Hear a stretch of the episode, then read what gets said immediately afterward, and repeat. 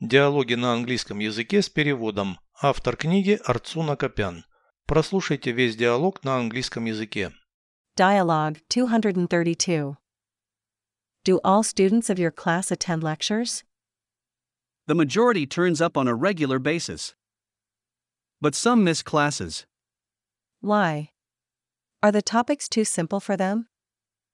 On the contrary, too complicated. There's no understanding of the subject matter. Who is to blame for this? Teachers? No, all of them are good lecturers. Those students are bad listeners. What will happen if they fail the examinations? They will be expelled from university, alas.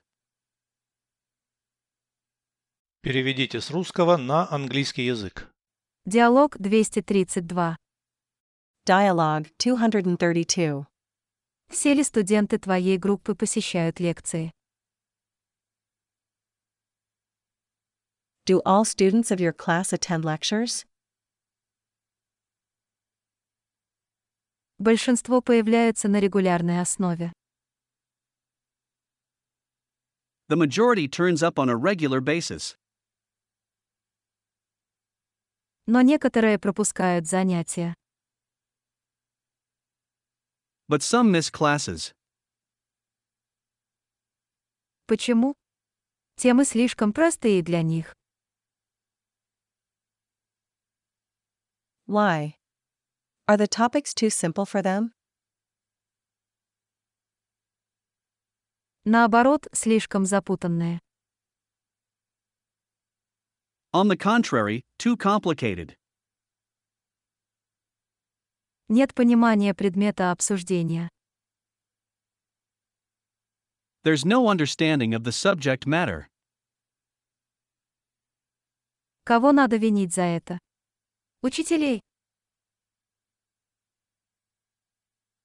Who is to blame for this? Teachers? Нет, они все хорошие лекторы. No, all of them are good lecturers.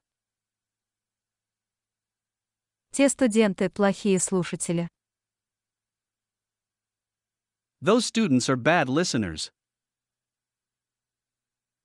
Что произойдет, если они провалят экзамены?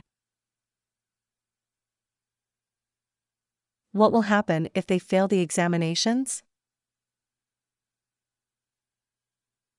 Их исключат из университета, увы.